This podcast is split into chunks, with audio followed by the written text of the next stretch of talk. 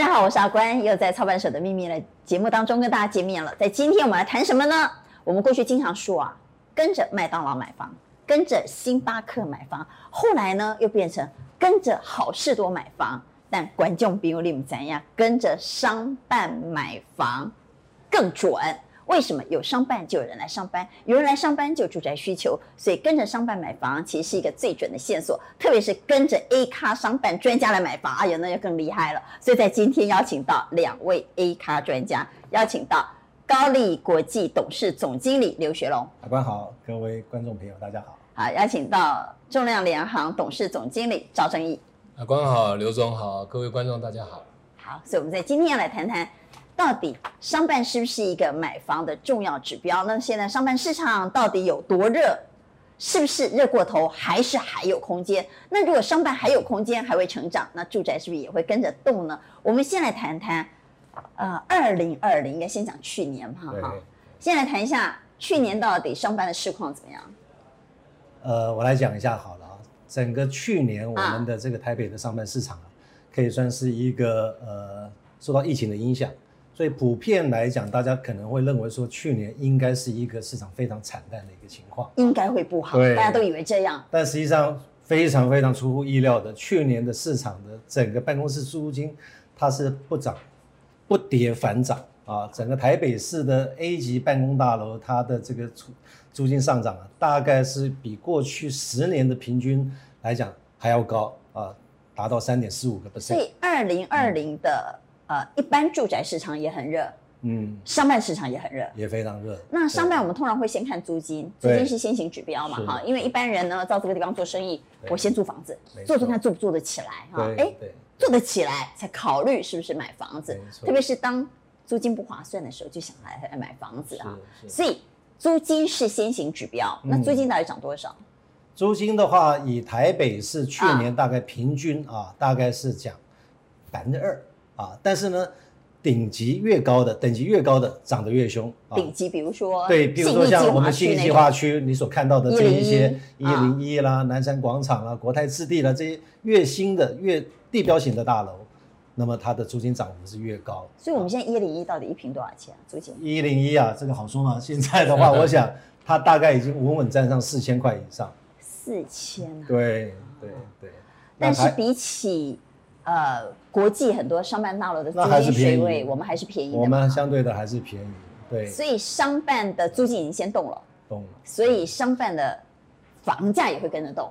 房价实际上，因为在台北市啊，真正你可以看到好的办公大楼啊，它大部分都是被这些财团、保险公司所持有啊，所以说真正能够呃提供在市场上面。可以来供这一个呃企业客户投资或自用的标的啊，是非常的少。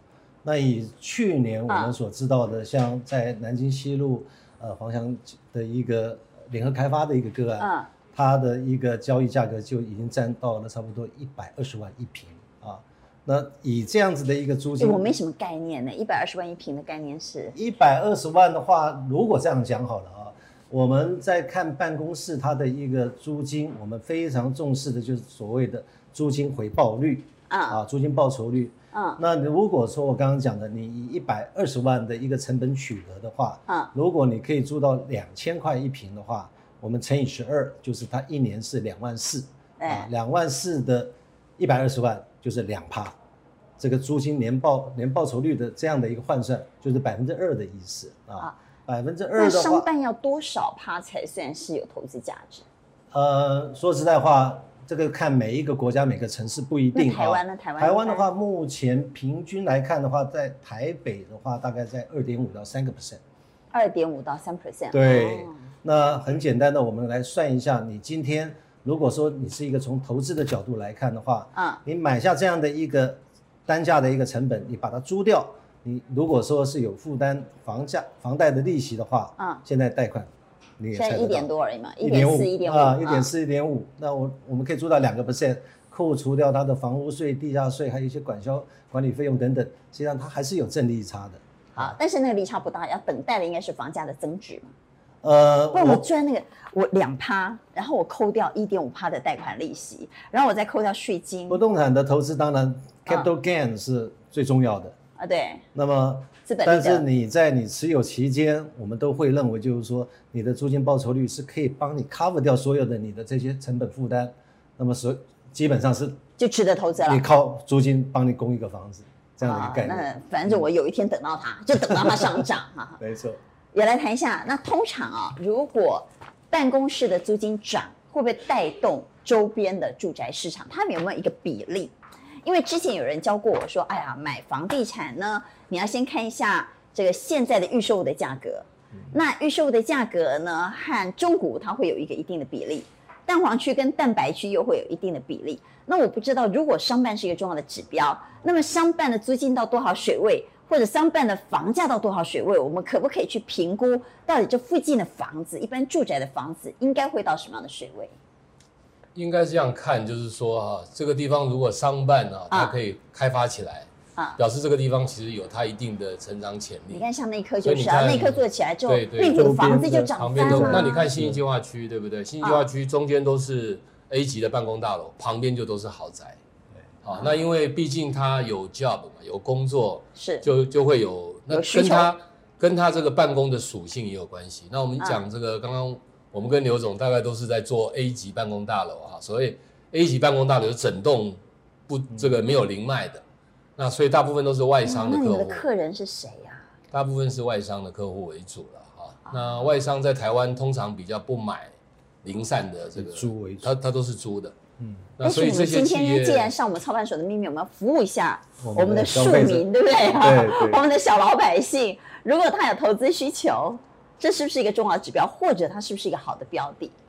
商办是这样子了哈，有一些人他觉得商办在台北的报酬率哈，我们刚刚讲二点五个 percent 嘛，觉得好像也不是很高。呃，你在如果在伦敦的话，大概可以到三点五到四啊，那在澳洲甚至可以到五到六。那不过台北因为我们的利息比较低啊，那另外一个刚刚刘总提到的，他不只是说我超过利息了，其实新复发的那个郑董最喜欢讲了，就是他用贷款的方式，啊，就是说因为我利率低嘛，是，所以我百分之七十贷款，嗯，那我其他的部分我我用自有资金，所以你的自有资金的报酬率可能可以到四个 percent。啊、哦，就是说你不要这个一千万的房子呢，你不是全部都对我我现金，因为我们办公室就投资来讲啊，因为台湾很奇怪，就是住宅，你看在新加坡啊，住宅一般我们会看租金报酬率，那像我自己也是估价师嘛，我在算住宅的价格的时候，在新加坡，他一定要用你的租金多少去算你的住宅，但在台湾不是，是吧？对，就是要除以一个合理的报酬率嘛。刚刚刘总讲。通常你要高于你的利息嘛，譬如说二点五，其实也不算很高，但至少要能够达到这个。但台湾你如果一平的租金跟你的房价比起来，大概才一不到两个 percent，啊，所以如果今天真的那住宅当然它更低，大家是想说它房这个房价会涨啊，它要赚这个就是价差嘛，哈。但是你相同来讲的话，你就投资价值来说，办公来说，它的稳定度还是比较高的。那它的租金报酬率也是比较健康的。那自用的话，当然我们还是可以买住宅，但是真正就投资来讲的话，就刚刚阿关也提到了哈。那当然住宅它要涨，也有也有一些不同的题材哈。比如说这个地方，它过去是一个比较新兴区，但是你全部都是住宅，可能不一定会涨。但是你如果说有一些像购物中心呐、像商办呐这些进来之后，它有一些工作机会，就有机会把它带起来。好，但是刚刚赵总讲了一个非常重要的观念，我倒觉得蛮受用的，就是我们刚刚在想，假设一千万的房子，我买一千万的房子，那我只有两帕投报率，代表我这一年的租金只有收二十万，对不对？嗯。但是你不要用一千万想，你要想你只有拿出三百万。是啊。那如果是你拿的三百万收二十万租金，再扣掉利息，那投报率如果仔细算，那就很不错。还不错啊。而且它是一个稳定，嗯，哦，而且它是一个稳定的收入，特别是商办跟店面。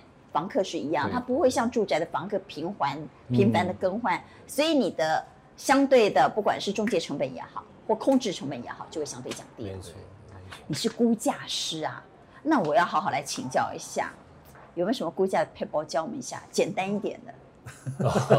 就我怎么知道这个房子到底是卖贵了呢，还是卖便宜了呢？我到底是捡到便宜了呢，还是卖贵了呢？我总不能听。现场代销几粒翠花绿绿呀，会我也不太相信中介，反正中介呢很有可能呢，买方呢就让你觉得你买的便宜，卖方就让你觉得你卖的高，嗯、那估价是最客观了啊，所以你教我们一下到底怎么估。其实你们这个节目我有看了一下，其实你你们也在宣导很多正确的这个房地产的投资观念啊。那我们在看这个估价，其实永庆房屋也是嘛，它最早就推出实价登录的三点零是啊。那估价其实有三法哈，三法三法。那第一法最重要就是叫市场比较法，是就是市场比较法。我今天这个房子到底值多少钱？就是大家去看实价登录嘛。啊啊，就是类似的房子，它的楼层别跟区位别、路段有什么不同，做一些增减。市场比较法。对，就是市场比较法。那你你大概相同的屋龄、相同的区段，大概实价登录是多少啊？你会做一点调整估价。通常这个是用最多的，就是市场比较法。市场比较法。那第二个就是我刚刚提到的，就是收益还原法啊。收益收益还原法，刚刚刘总也提到嘛。一般来讲，我们就看这个租金是多少。啊、那商办通常在收益型不动产会用最多的这个这个所谓的收益还原法，也就是说，我一平租金如果租对对对，一般都是收益还原法。对，店面也是一样。啊、好，那现在台湾的店面大概因为店面可能周转率，但最近又不好了，对不对？对。那台北之前的这个一。这个一年的租金的报酬率，这个其实还是毛报。其实我们还没有扣掉那个房屋税跟地价税啊，我们要扣掉持有成本啊。所以呃，之前在台北这种店面的这个毛报率大概只有二点多啊，店面毛报只有二点多，对，店面只有二点多。所以台北大概我觉得台湾人大概是有史有土司有财了哈，比较喜欢持有嘛。但是你如果说是真正的 shopping mall，或者是我们讲的这些 A 级的办公大楼啊。通常台北市它会用的，那这个报酬率哈，我想阿关你很清楚嘛，高风险高报酬啊。所以台北的报酬率大概毛报酬大概用二点五，你就是把你的一年的租金乘上十二啊啊除以二点五，就是你一平应该有的房价四十倍啊啊，这个一样可以乘四十倍嘛。所以譬如说四十倍啊。二点五，不是你，譬如像你一平租金，你如果可以租两千块，对不对？两千块乘以十二，是不是两万四？两万四，两万四乘以四十倍，就是九十六万一平。哦，啊，那台北的住宅，因为大家我刚刚提到，新加坡都会用这种方法，但是在台北我们就很难用，因为它租金只有一点多啊，算起来有点难为情 啊。但是一般来讲，估价第二种方法，这个是用最多的。那在台中、在高雄的报酬率又会不同。像台寿宝，呃，去年有买一个这个汉神百货有没有？高雄的汉神百货，那汉神跟他回租回来，嗯，那他那个价格就是用一年的租金的四个 percent 来算。哦，用四个 percent。那为什么高雄会可以这么好？因为它的分母比较，就是风险会比较高啊。啊，因为你在台北的 A 级办公大楼，你是不是很容易就租掉？对，空置率现在只有两个 percent，所以刚刚阿关讲它的报酬率是很稳的。啊，但在高雄，在高雄的话，也许你不一定租得掉啊，或在台中不一定租得掉，所以你空着的时候，是不是你的报酬就会减损？所以就要用，所以就是会有一点我们叫 risk premium，然后就风险的贴水啊。呃，越越像香港的中环，它的报酬率也是很低啊，因为它的它一定租得掉，风险低，风险低，那你到越南去的报酬率可以到十六趴。可是你敢不敢去买？所以这个汇率啊，因为它的汇率的变动，那它的它的它的市场的透明度不高，这些。那也学到一招了，今天。那用这两个是最多的啦，另外一个另外一个是成本法了。成本法大家一般就比较少会用到，比如说我这块土地买起来多少钱，我盖盖的造价重建的成本大概是多少，扣掉折旧，这个一般我们大概一般市民百姓会比较少会用到，但估价师他也会用到这个。那一般我们讲估价，大概需要用两种方法嘛，哈。啊。那最多用的就是一个是市场比较法，一个就是收益法，收益法，租金还原法哈。所以那各位学会前面两招就可以了。对对对，就很够用了啦。就是尤其最主要的就是说，我们去乘上一年的租金啊啊，大概是多少？四十倍。对，不一定，不一定是看你要的报酬率多少。如果你要三趴的话，你就乘以三十三倍。啊，其实就是把报酬率当分母。其实我们看股票也是一样，这就是这个就是一个还原，所以一般人家叫资本殖利率啊，股票是在算殖利率嘛，对对，是是因为殖利率就回推它的股价合理的。那当然，股票很多公司的殖利率可能大于这个。啊但是房地产高啊，对对，房地产的不小心会变壁纸啊，但房地产不会变壁纸啊，再怎么样也可以住啊，是不是啊？报酬率是跟你的风险是相对的，所以我刚刚讲，南部或者是其他的不同的国家，风险越高的报酬率就要越高啊。好，真的上了一课。那我们好好来谈一下商办市场啊，因为商办既是一个好的投资工具，也可能会影响到周边的一般自住市场，所以我们先来谈北部。好，北部现在。哪里最热，或者还有投资机会？你说那个那个一瓶三千多、四千多那个地方，第一个你也买不到，买不到；第二个你也买不起，哈。对。所以可不可以讲讲我们买得起的？是是，现在在台北，我们讲就是说可以分作两个大的区块啊，一个是在台北的市区里面，它又可以分从这一个敦北民生商圈、敦南、信义、西区啊等等这些刺激的商圈。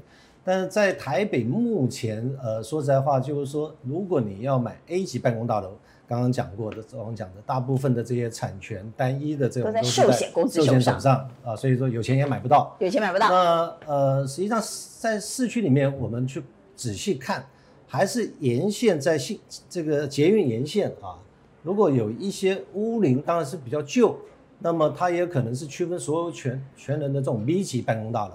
我觉得这一类的产品啊，大概面积从一百平到两百平、三百平不等的这样的一种标的，总价大概也也是在呃一亿上下或者是在两亿之间的。我觉得这个是对于一些投资人来讲是是可以关注的，就是比较好入手。对，第一个你可以贷款啊，那第二个它的这一种去化，它的这个租赁市场实际上对于这一类型的面积的这种客户的需求实际上是蛮大的啊。那如果那个在哪里有？去哪里找？呃，实际上你真的要好好找的话，在我们的这个新义计划区周边的，像和平东路啦、基隆路啦、哦、啊新义路啦这一些的，是是是可以看得到这些。但是就是说它的这些屋龄是比较老旧，但租金相对的，当然也就是可能是在一千五到两千这个 range。但没有关系，只要它这个大楼有很好的一个物业管理、嗯、啊，那么本身大楼的屋况。呃，实际上都有经常的在维护保养，啊，我觉得它的这个租金还是可以达到我们希望到的那个报酬率啊。那如果到比较蛋白，比如说内湖或南港，嗯，对，实际上内湖现在已经不叫蛋白，我觉得，啊，不是蛋白，对我我觉得它现在也算是这个这个蛋蛋黄边边啊啊啊蛋黄的边边了。对对，整个呃内科它在过去这二十年的发展啊，实际上。某种程度，它是呃取代了台北市的一个非常大量的一些外扩的一些效应啊，在台北市的一些科技产业，那么现在大部分我们看到的都往内科去了。那那一颗现实来讲的话，它的空置率也非常的低，大概已经到了差不多五五点多个 percent 而已。我记得我们在十几年前的时候，在那一颗说实在话。你你你说找个八九百块啊，一千块，这很容易的。现在找不到了，现在已经非常难了。尤其你到了西湖段这个地方，说实在话，它的那个租金甚至已经到一千五，甚至有一些到一千六、一千七都有啊。啊，所以以租金回报率来看的话，内科实际上是能够比刚刚我们讲的在台北比台北市要更好啊。因为我们公司在呃最近这一两年所成交的一些。标的上面，我们看到都有接近三个 percent，甚至有超过三趴的这样的一些机会点。对，那那就不要在内科啊，因为内科也会有外溢效应。对，那在内湖啊，因为内湖有两种人最多，一种是高科技人才，因为有内湖科学局；另外一种呢，就像我这种哈，在电视台上班的，因为那地方媒体多的不得了啊，你可以想象到的。媒体啊，电视台都在那边啊，什么 TVBS，TVBS，对，中天现在还算啊，有有有啊，中天中天啊，中天还算有哈。来，三立啦，TVBS，中天、未来，很多嘛哦，非常的多，所以要还有民视也在那边有，要追星就要去这里。然后还有一电视，对不对？对。哎，八大，八大有没有在那边？八大在哪里？哦，我没去八大上过班，好像八大也是在那附近。八大在内湖，呃，也在内湖嘛，对不对？所以那边电视台超级无敌霹雳多，所以很多像我这种要在电视台工作了，还有名嘴们、艺人们，哈，也很多。所以像整个内湖的商办市场都有投资机会吗？呃，投资机会都不错。基本上，呃，商办市场它就是一个产业的一个聚落啊。当有这样的一些产业聚集在一起的时候，自然而然的，它的就业机会也增加了啊。那自然而然的，它周边的这个住宅的这个房价也会带动起来啊。所以说，如果说以这样的概念，我们看台湾的六都啊，过去大概我们都只是看台北啊，但实际上这几年。你看，包括像新竹、桃园，现在的台南，这个都是因为整个科技产业的一个新兴发展啊，所带动的这个整个商办市场啊、厂办市场，以至于它的整个住宅市场的一个蓬勃发展。好，所以内科不错，内湖不错。那我们在外溢哈，到南港，南港怎么样？哎，南港其实过去叫黑箱嘛，哈。啊但现在其实有我们在算，大概会有二十万平左右的办公供给会出来，会供给出来，会供给出来，应该更多。那会有一下子供给出现？我们大概算大概可能六年内了哈。那如果他敢讲更多，我们算其实算到如果到八年十年，大概会到三十万坪。那因为三十万平，我们想象一下，这三十万平的办公室就会有。这么多人来上班，对，表示这些公司会买办公室，就表示这些公司有可能迁到这个。我们一个简单的算法就是说，大概呃三栋一零三平到五平啊，算一个一个人口，一个就业人口。所以你三十万平的话，大概就会有六万到十万人的就业人口。那这六万到十万人，可能就会有六万到十万人啊，也许没有，要再打个折，也许就会有三万到五万，我不晓得哈。至少会有数万人会有住宅需求啊！哎，我来这边上班，我就会想在这附近买房子比较方便。因为台湾现在我们在看，就是说住宅，我们都知道，其实台湾的住宅持有率超过八成啊。那为什么住宅还有这么好的一个一个买气？主要就是说，当然年轻人买房是一个，另外就是也很多换屋族，因为他在旧老旧的公寓嘛。那我们看到办公也是一样，办公大家看三十万平这么大的一个量。其实台北市我们统计的 A 级办公大楼大概有七十多万平，那里面将近有四成左右，屋龄都快三十年了。嗯啊，所以你四十万平乘以百分之四十乘以七十万平的话，也将近三十万平都是老房子。那所以现在企业也很多，它是要做移动。所以南港我们在看，就是未来它有很有可能，尤其在南港软体园区这个。就等于我们下一个是南港软体园区好还是南港下一个新义计划区？那其实它是会连成，因为现在有一个一颗世界上很明亮的 珠子 在那个地方，好像有那么一点定锚效应哎。世界明珠我知道，哎，你把名字爱名讲出来了。当然它是很有名的案子，那我知道他们开发团队也非常的用心了。他这个案子大概打造了将近有十年的时间。那那个地点就在高铁三铁共是不是卖一瓶卖到一百万啊？有还没有啊？有，这个媒体都有公布过嘛？但媒体不一定是真的，我要问你才知道是不是真的。真的有那么高吗？应该是有了。最近还有一个听说买到一百三十几万，害我们台北的办公室不晓得要怎么算。买到一百三十。一百三十六万嘛？那这是媒体写的。那个是谁？哎，这个他没有公布。买贵了吗？他没有公布。呃，因为这个 开发商。那一百三十六万是。那颗珠子的住宅还是那颗珠子的办公室？办公办公，因为它后面还会推住宅，据说要比办公室住宅要一百五。住宅它现在对外来提大概都差不多到一百五，但是那个案子它有它的特殊性了哈，因为基地将近一万平嘛，那旁边就是流行音乐中心，直接看山啊，那又在三铁共构旁边，那我知道他们是打造很顶级的一个产品啊。不过南港是这样，就是说，南港它未来的供给还是会有蛮多的。那刚刚刘总也提到，我是觉得我们在看这些案子的时候，还是要以交通，尤其这个重运量的捷运的周围啊，它的潜力还是很大的。你说文湖线吗？哎，不是文湖线，就是板南线。板南线，板南线上面，因为老实讲，文湖线也可以啦，哈。那板南线就是从南港软体园区到南港展览馆。到南港火车站嘛，这一条线。对对，到昆阳站，到后山皮站，哦、一直到到到这个到到中央市府站这边，哦、整条线。这条线。其实它会是我们在看新一计划区，其实我们讲台北的曼哈顿啊，其实它面积不够大，腹地不够大。现在现在，所以我们在看现在的供给率就是太就是空置率太低了。两个 percent 一个一个健康的一个房地产啊，至少应该有五个 percent 以上的供给嘛。那两个 percent 表示说这个其实是供不应求，所以南港的出来刚好就提供新计划区这边一个外溢的一个效果。那内科现在西湖段，其实像红会的那个瑞瑞光的那个案子，它大概三万平左右，大概一年多吧。现在在月光路吗？哎，对，在月光路旁边，它大概也已经租掉八成了啊。所以这个沿线的，我觉得南港会有很多的机会，大家可以看。那另外一个就是都是跑车旗舰，好的，对。那边也是很多卖跑车的，对，科技新贵啊。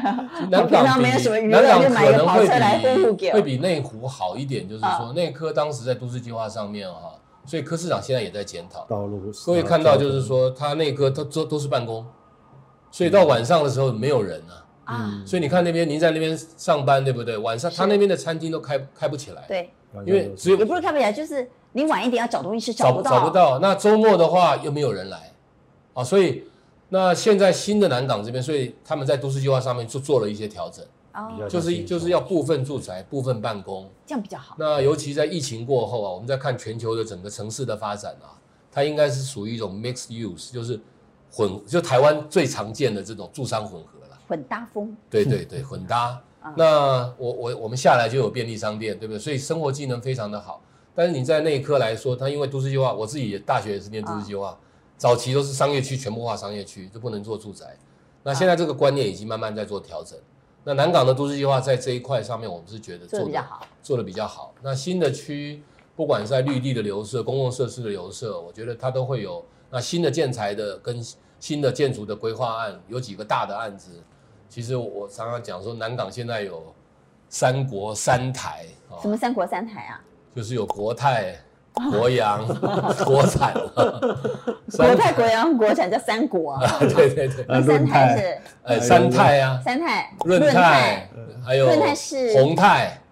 啊，宏泰、宏泰，还有国泰建设。了，国泰建设在做那个，对对对对对。那三台是台电嘛，啊，还有台铁嘛，啊，还有一个就呃另外一个台是谁？那个。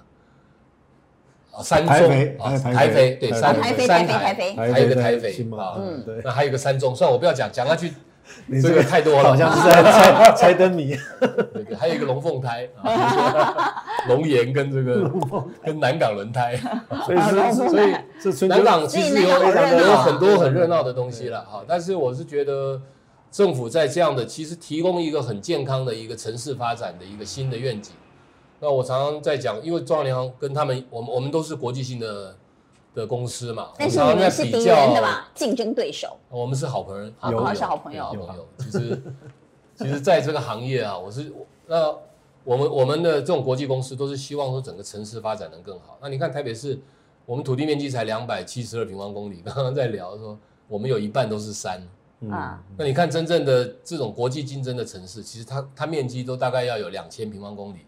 以上，你看上海有六千多平方公里，新加坡虽然小，人家也有六百多平方公里，香港也有一千平方公里，所以这个台北的腹地太小，太小，所以为什么我们房价会这么贵？大家都觉得就土地贵嘛，对，那我们也不能怪建商啊，因为建商买地就是这么贵了，所以都被地主赚走。那地主不应该，就是说这个是天上掉下来的财，所以政府应该要课相当的税。嗯、那除此之外，就是说你要让房价要合理，就是要能够释出更多的。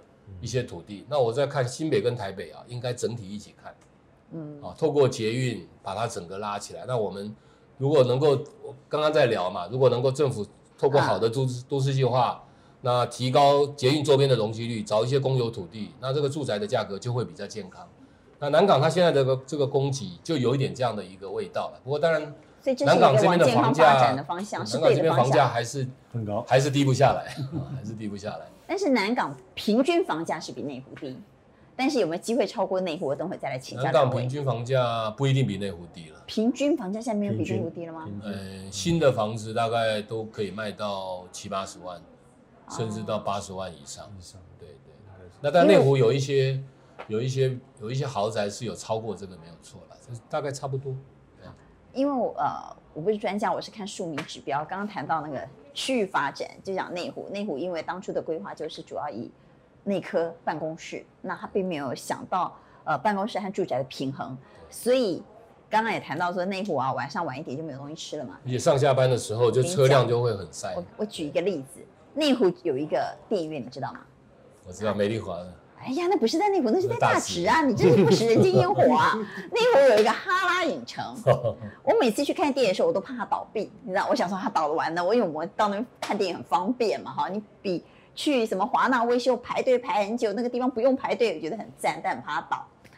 它十二点最后一场电影，你要看十二点以后没有了，不好意思，连电影院都只开到十二点，你就知道内湖的呃居民。一方面可能是他们的生活习惯，另外一方面可能它就不是一个住宅很多的地方，所以它的电影院只有到十二点。但南港啊，我们来讲一下，南港也有个电影院，你知道吗？在哪里？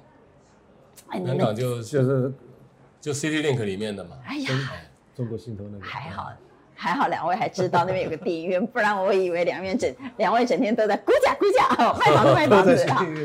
南港有一个喜乐影城，嗯，它就有到一点、两点、三点。那你从这个很庶民的指标就可以看得出来，这个地方的发展跟它的结构，我觉得是有点不同了。比方说南港，你在半夜一点钟会有人来看电影啊，半夜两点钟会有人来看电影，但是内湖你半夜一点两点，路上一只小猫都没有啊。所以我觉得这两个区域虽然是在隔壁，但是发展确实有点不同啊。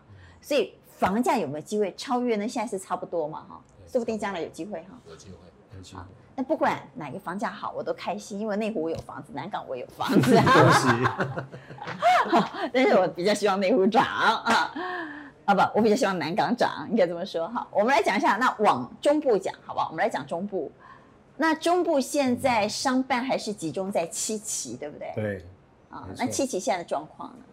呃，七七期我知道最近很出名啊。嗯。去年有一个贵妇啊，是不是？砸现金去买房子，后面排队人都买不到，搞到政府要去打红单啊！两个地方嘛，一个是台中，一个是新竹嘛，惹怒了政府，所以那个贵妇要负一定程度的责任哈，还直接建商被打得哀哀叫。我们来讲下七七。呃，讲七七之前，我想先聊一下台中啊。啊台中这个是呃，在六都里面可以说是这这两年异军突起。表现得非常的亮丽，异军突起。对，它有几个重要的原因，第一个是人口红利，它现在的这个呃人口啊，大概是两百八十二万啊，啊已经是仅次于新北市，在六都排名第二啊，它超过高雄了嘛？超过高雄，而且它还是以这个每一年将近一万八千个这样的一个成长的一个速度啊，那中科。的一个整个的一个带动啊，我觉得他把他过去台中，我们讲中彰投都是台商这些船产工具机啊什么这些，山啊，对那些比较是低阶的。但曾几何时，现在的整个台中，它的整个的一个产业结构已经是大幅的一个改变。别这么说，大力光在那里，我们股王也在台中。对，没有错、嗯、啊。然后所带动的呢，就是说我们现在看到的这个七期的这个商办市场啊，在过去这两年有一个非常。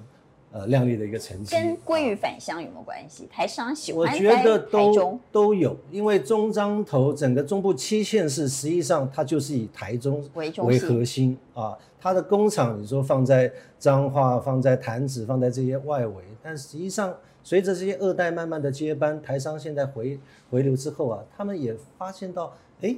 可以让他的这个企业跟国际更接轨，他需要一个门面。你知道住在彰化啊，住在南投啊，住在那附近哈，就是台中周边的那些都市、卫星都市啊，结婚纪念日是要去台中吃饭的，你知道吧？对，没有错，对不对？重要约会要去台中，没有错。求婚要去台中，婚纱要去台中拍，所以你就知道这周边的卫星城市呢，是以台中为消费中心。所以台中现在他们讲的这一条这一个啊七十四号这个快速道路啊。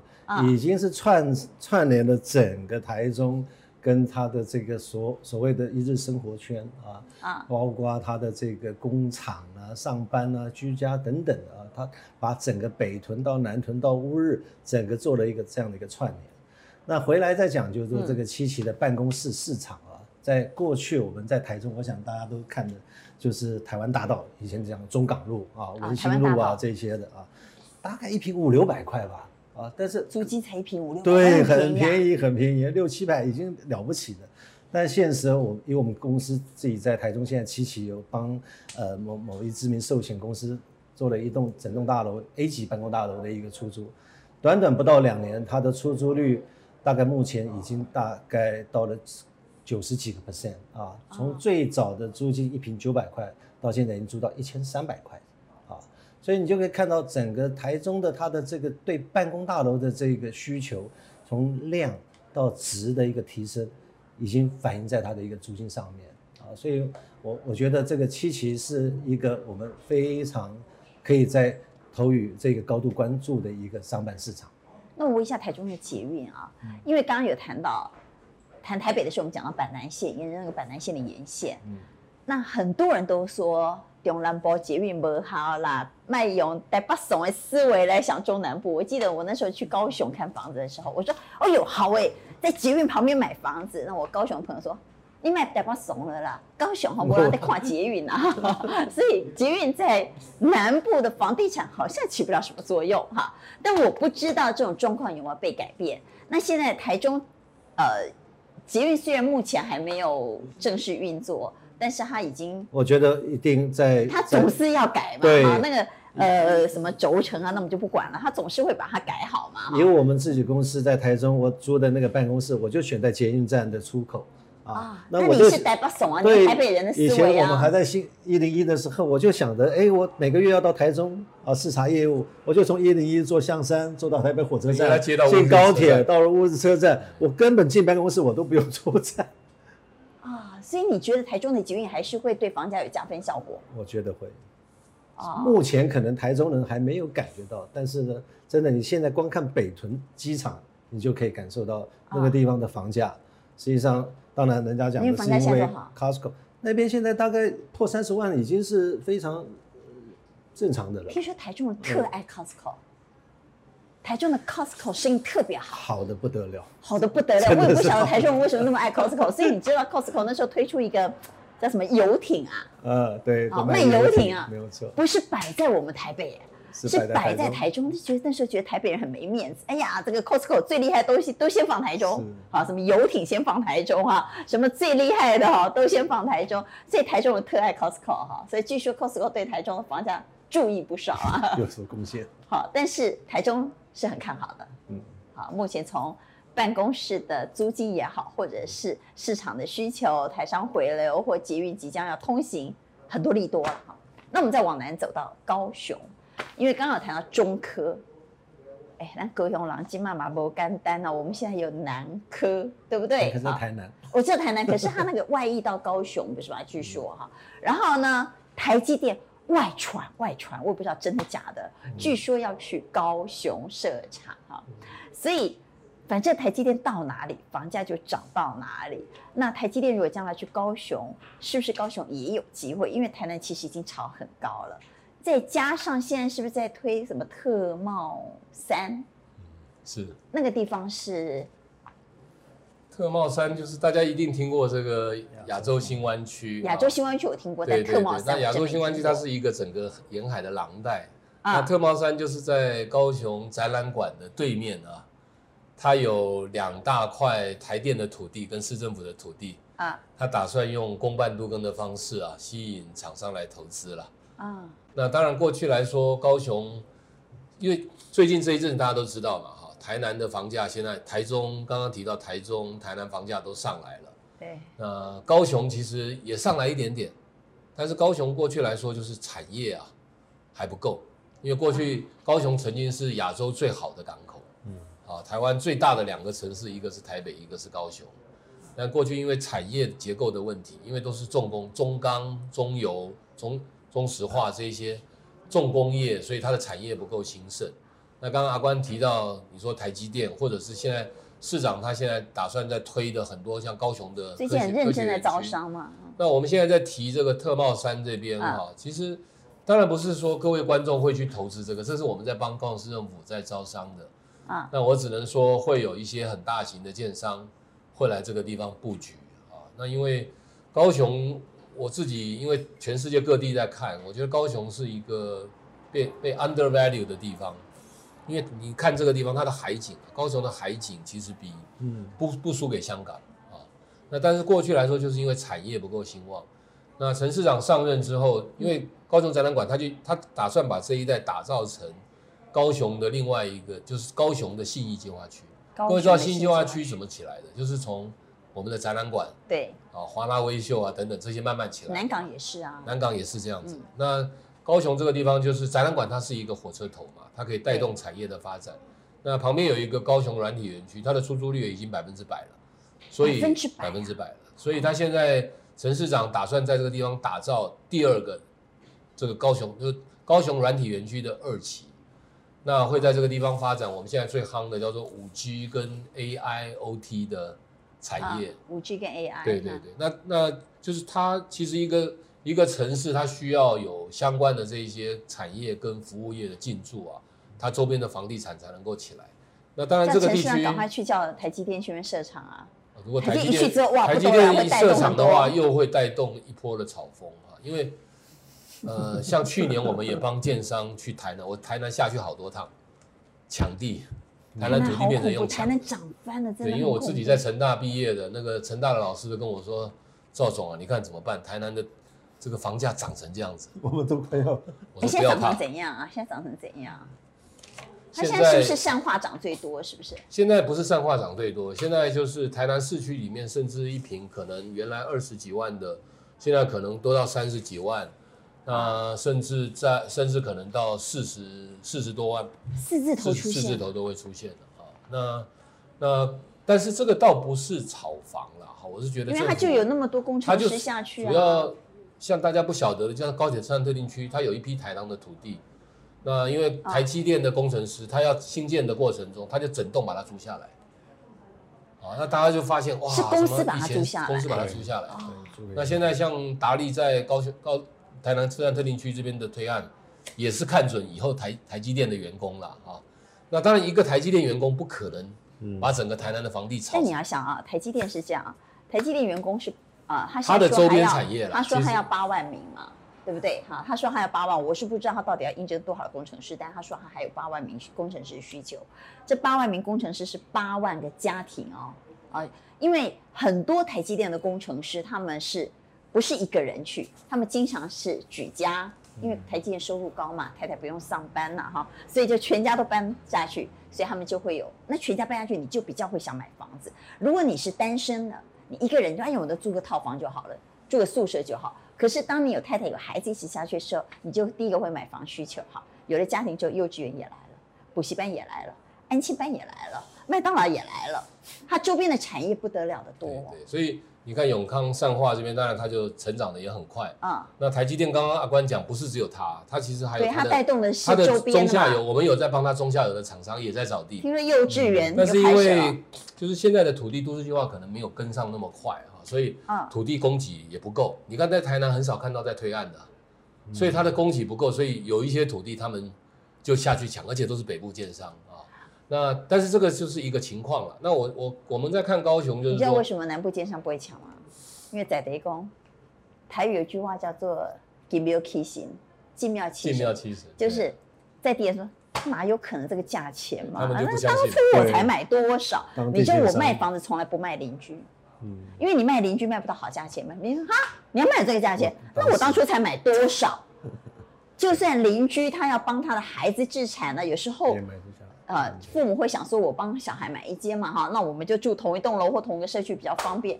邻居的价钱绝对不好因为他永远没有办法忘记他当初买的价格。所以我发现台南也是这种情况。这一次在台南，所有下去抢土地的都不是台南当地的建商，台中、所以台南建商很万谈呢。他说：“哎呦，没想到涨那么多，我当时怎么样都想说 这个价钱很不合理，结果都被外地人买了。对。不过我在看，就是说大家不要一直看说好像抢地或者怎么样，因为嗯我一直说把台积电当成是一个养分。因为我你看我在台南毕业几十年来啊，台南老实讲发展并没有那么快。各位知道，它台南当然是文化的古都嘛，但是它整个城市其实它的就就跟高雄一样啊，过去来讲其实发展并没有那么快。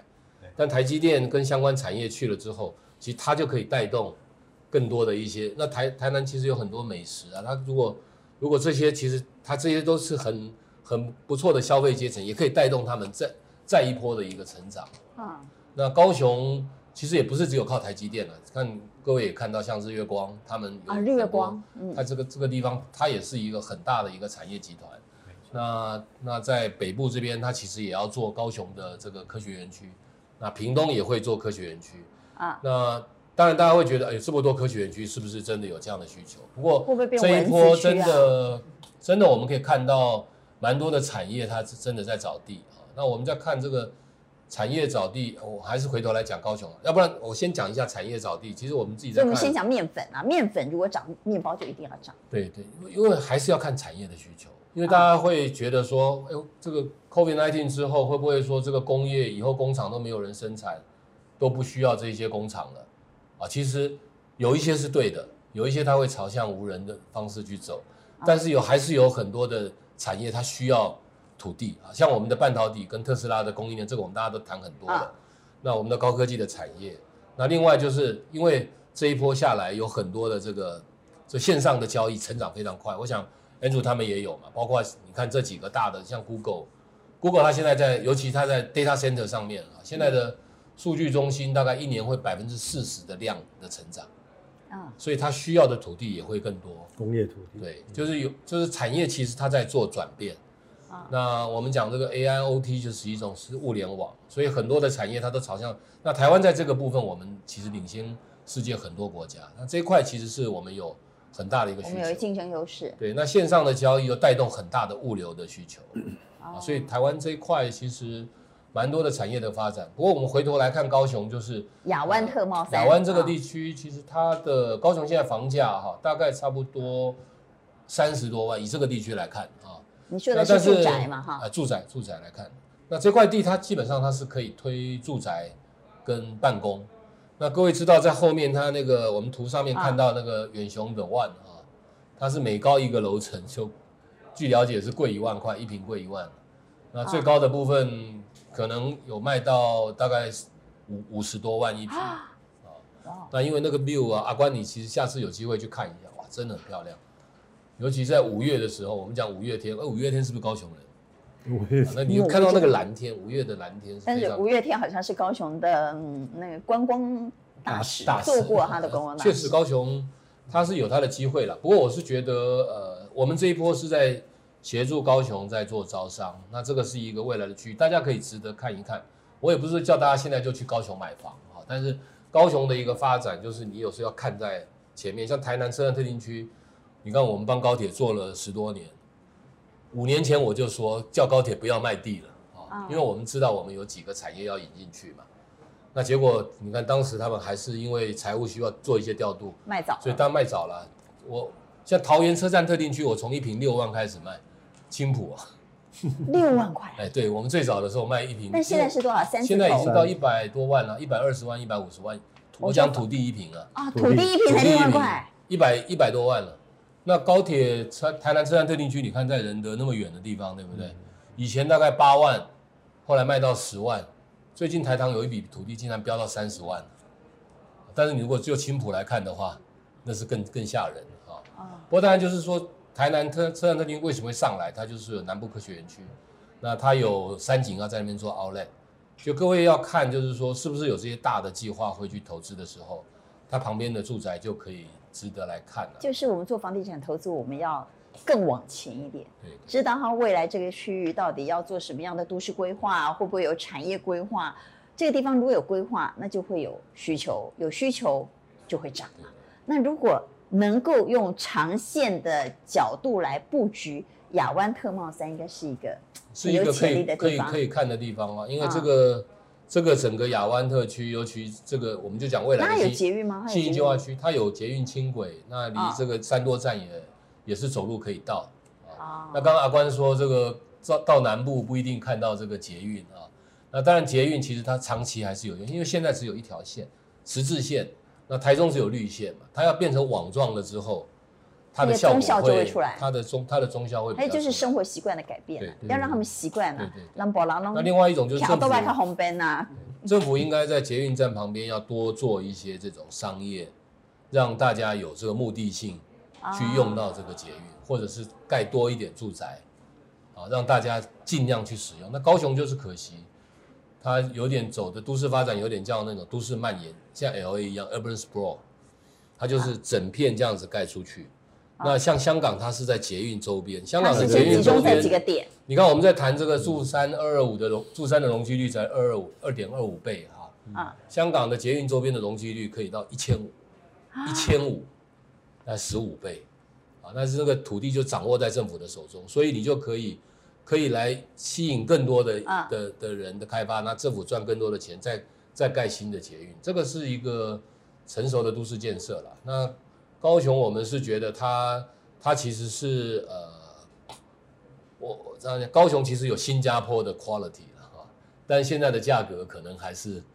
柬埔寨，柬埔寨的价格，新加坡的水这你说了我就不。敢讲了。所以其实用台北眼光来看，高雄的房价还是便宜的啦。对当然对高雄我觉得人而言，他们可能涨上去了。就是因为你们的观众大部分都是个人投资者啊，但是现在来讲的话，大部分都是法人会先进去，那个人投资者就可以注意看看这样的一个发展。那有一些还是有一些案子是可以值得来来来来观察了。嗯，好，那现在是二零二一年啊，才刚开春没多久，来讲讲今年好不好？大家怎么看？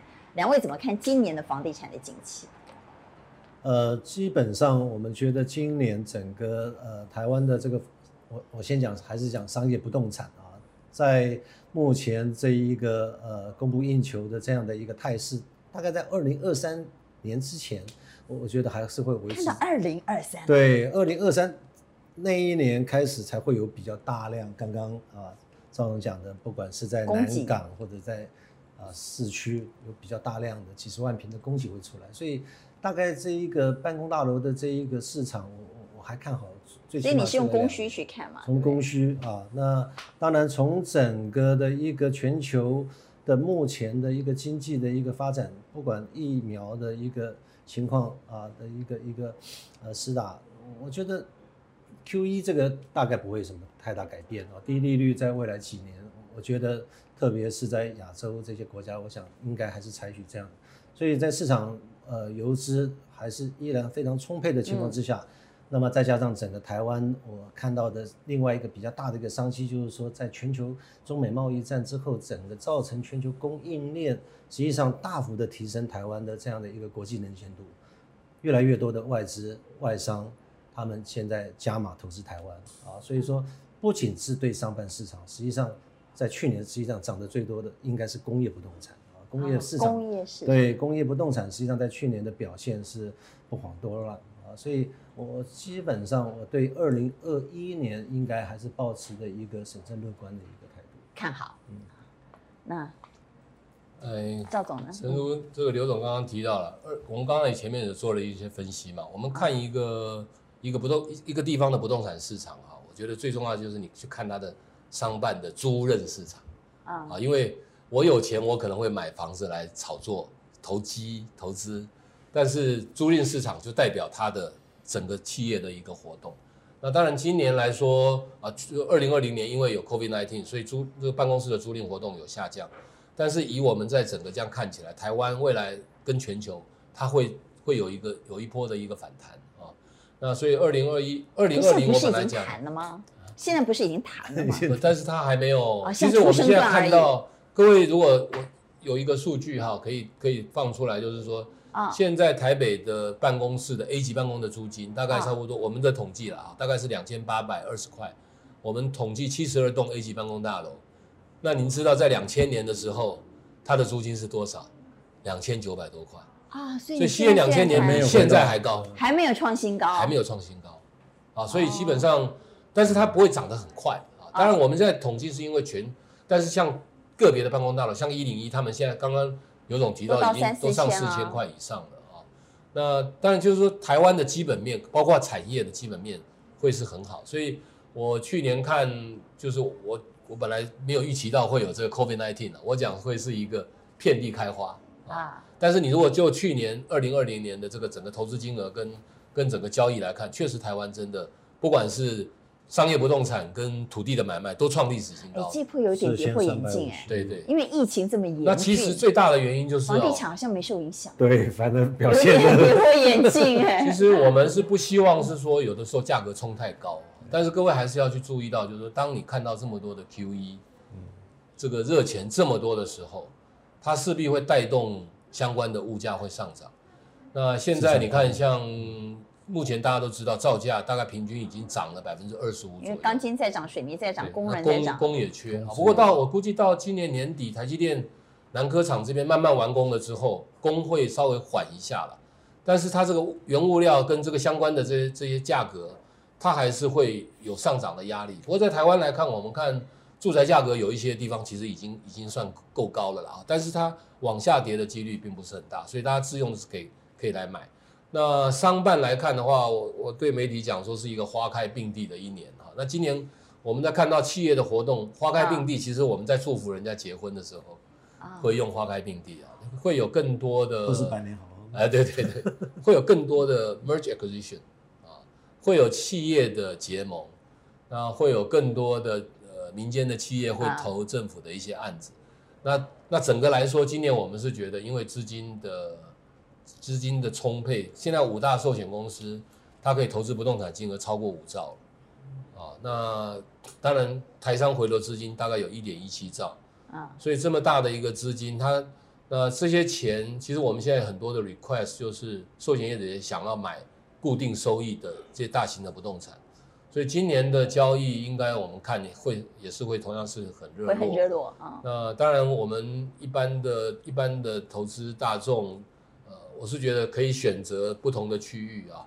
如果房地产是一个，应该是一个比较稳定，找这个好好的区域，或者是是呃有重大建设到那个地方的区域啊，有比较健康的一个大楼的管理啊。刚刚刘总也提到，这些都是一个可以可以可以投资的方向了。那整整个来说，二零二一年它会是一个好年啊。今年是牛年，那我们不希望房价冲太高。那房价我是，但是应该是会，应该是大概是温温温温和。那像我们看租金大概是两个 percent 到三个 percent 左右的这样的一个上涨。那台湾在产业跟政府在整个努力之下，我是觉得我们为今年还会是一个好年啊。那也是希望大家都能够身体健康，对对对，牛 年行大运。那打炒房没有打到商办啊？好像。它对商办的影响不是太大，因为商办，呃，主要的这个进入门槛相对是比较高啊，而且都是以法人啊，啊这个机构法人为为主要的，所以没什么影响。打炒房它是对的啦，比如像红单或者是有一些它短短卖啊，这个或者持有第二户、第三户，那个对商办比较没有没有什么，所以商办比较不受太大的影响。那商办大部分其实还是法人持有的比较多了。那关宁刚刚提到几个观点，我是觉得给。